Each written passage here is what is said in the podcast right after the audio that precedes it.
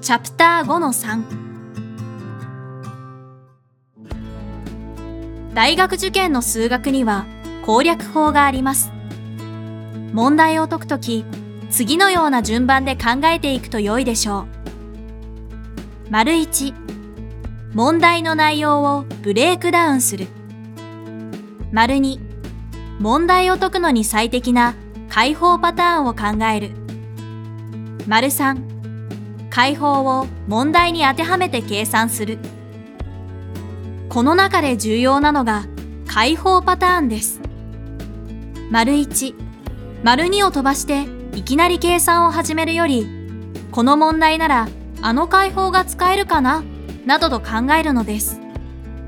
自分の持っている解放パターンという手札の中で、どのカードを切るべきか考えるようなものです。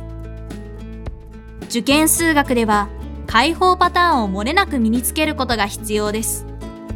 この時、その解放をいつ使うべきかというタイミングも合わせて覚えましょう。というのも、入試問題は解き方が複雑なので、解放の見極めが難しいのです。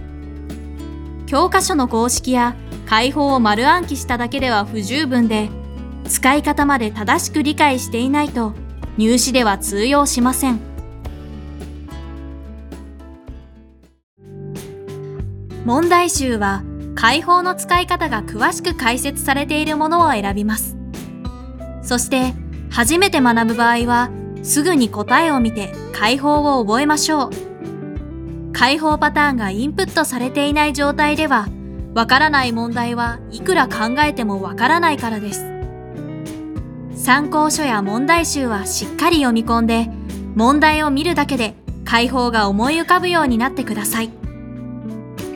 すべてにおいて苦手がないことが理想的ですが、実際は苦手な分野もあるでしょう。苦手意識を持っている分野については、問題集のレベルを下げて、わかるレベルまでやり直す勇気を持ちましょう。理屈の上では、大学受験の数学は適切な解放パターンに当てはめて計算できれば解けます。